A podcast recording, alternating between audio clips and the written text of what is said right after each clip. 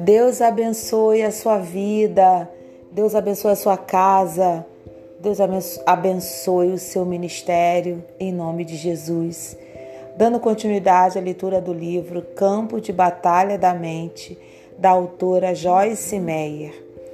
A ação correta acompanha o pensar correto.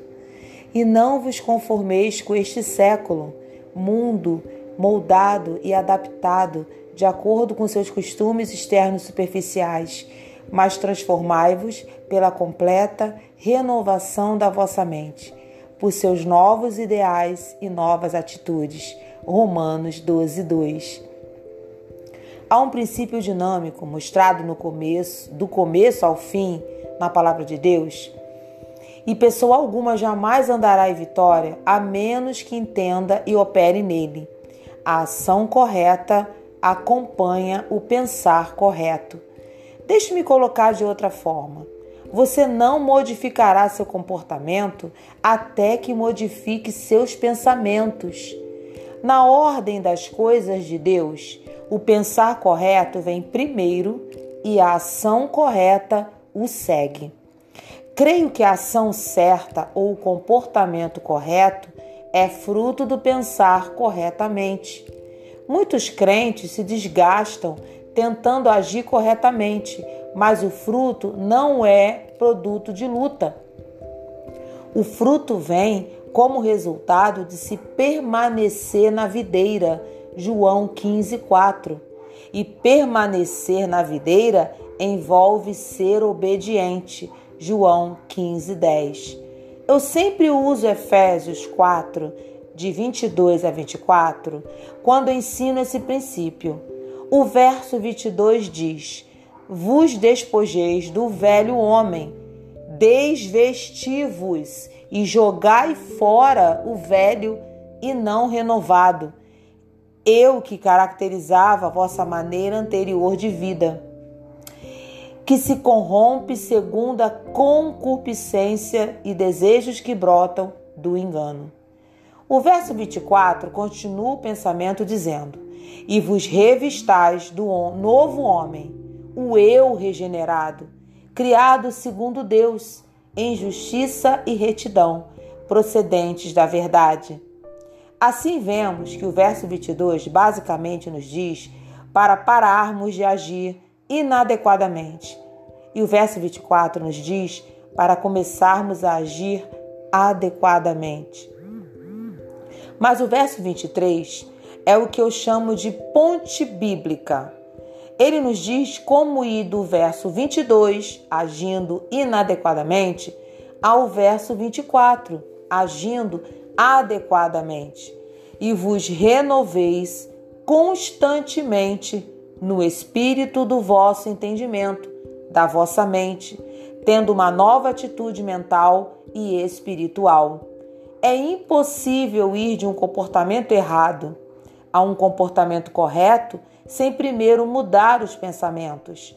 Uma pessoa passiva pode querer fazer a coisa certa, mas ela jamais conseguirá isso a menos que ative sua mente propositadamente e a alinhe com a palavra e a vontade de Deus. Um exemplo que me vem à mente envolve um homem que certa vez foi para a fila de oração em uma das minhas conferências.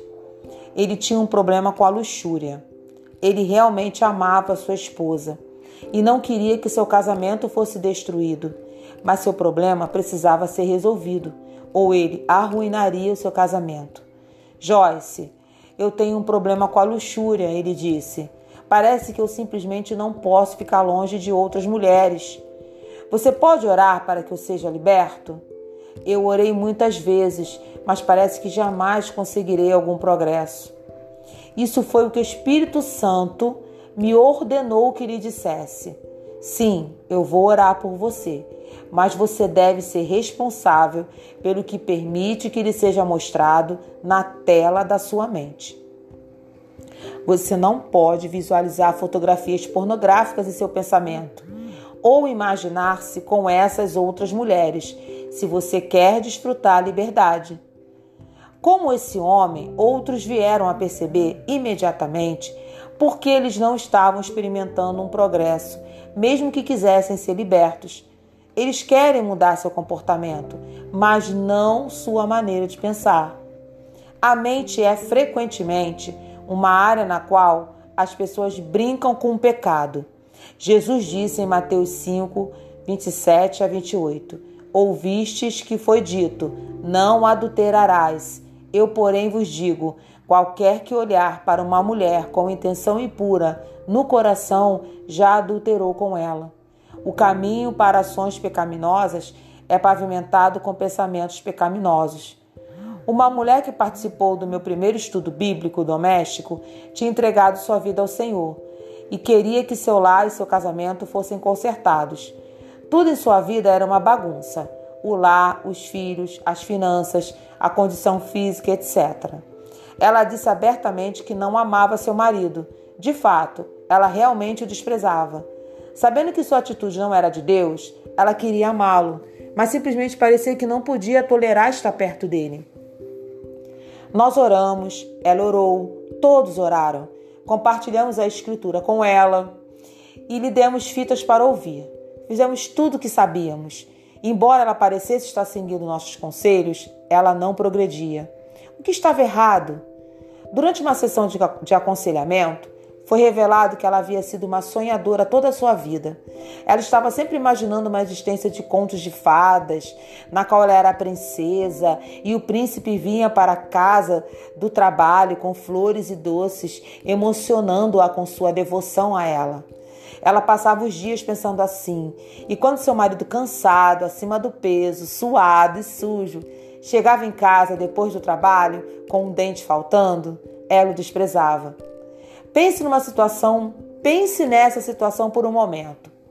A mulher era nascida de novo e ainda assim sua vida estava uma bagunça. Ela queria obedecer a Deus e viver para Ele, e também queria amar seu marido, porque sabia que essa era a vontade de Deus. Ela queria ter vitória em sua vida e em seu casamento, mas sua mente a estava derrotando. Não havia como ela superar sua aversão por seu marido, até que ela começasse a operar com uma mente sadia.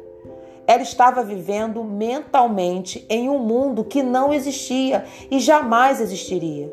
Portanto, estava inteiramente despreparada para lidar com a realidade. Ela tinha uma mente passiva e, uma vez que não estava escolhendo seus pensamentos de acordo com a palavra de Deus, os espíritos maus injetaram pensamentos em sua mente. Enquanto ela pensasse que eram seus próprios pensamentos e tivesse prazer neles, jamais experimentaria vitória. Ela mudou sua forma de pensar e sua vida começou a mudar. Ela mudou sua atitude mental em relação ao seu marido e ele começou a mudar sua aparência e seu comportamento em relação a ela.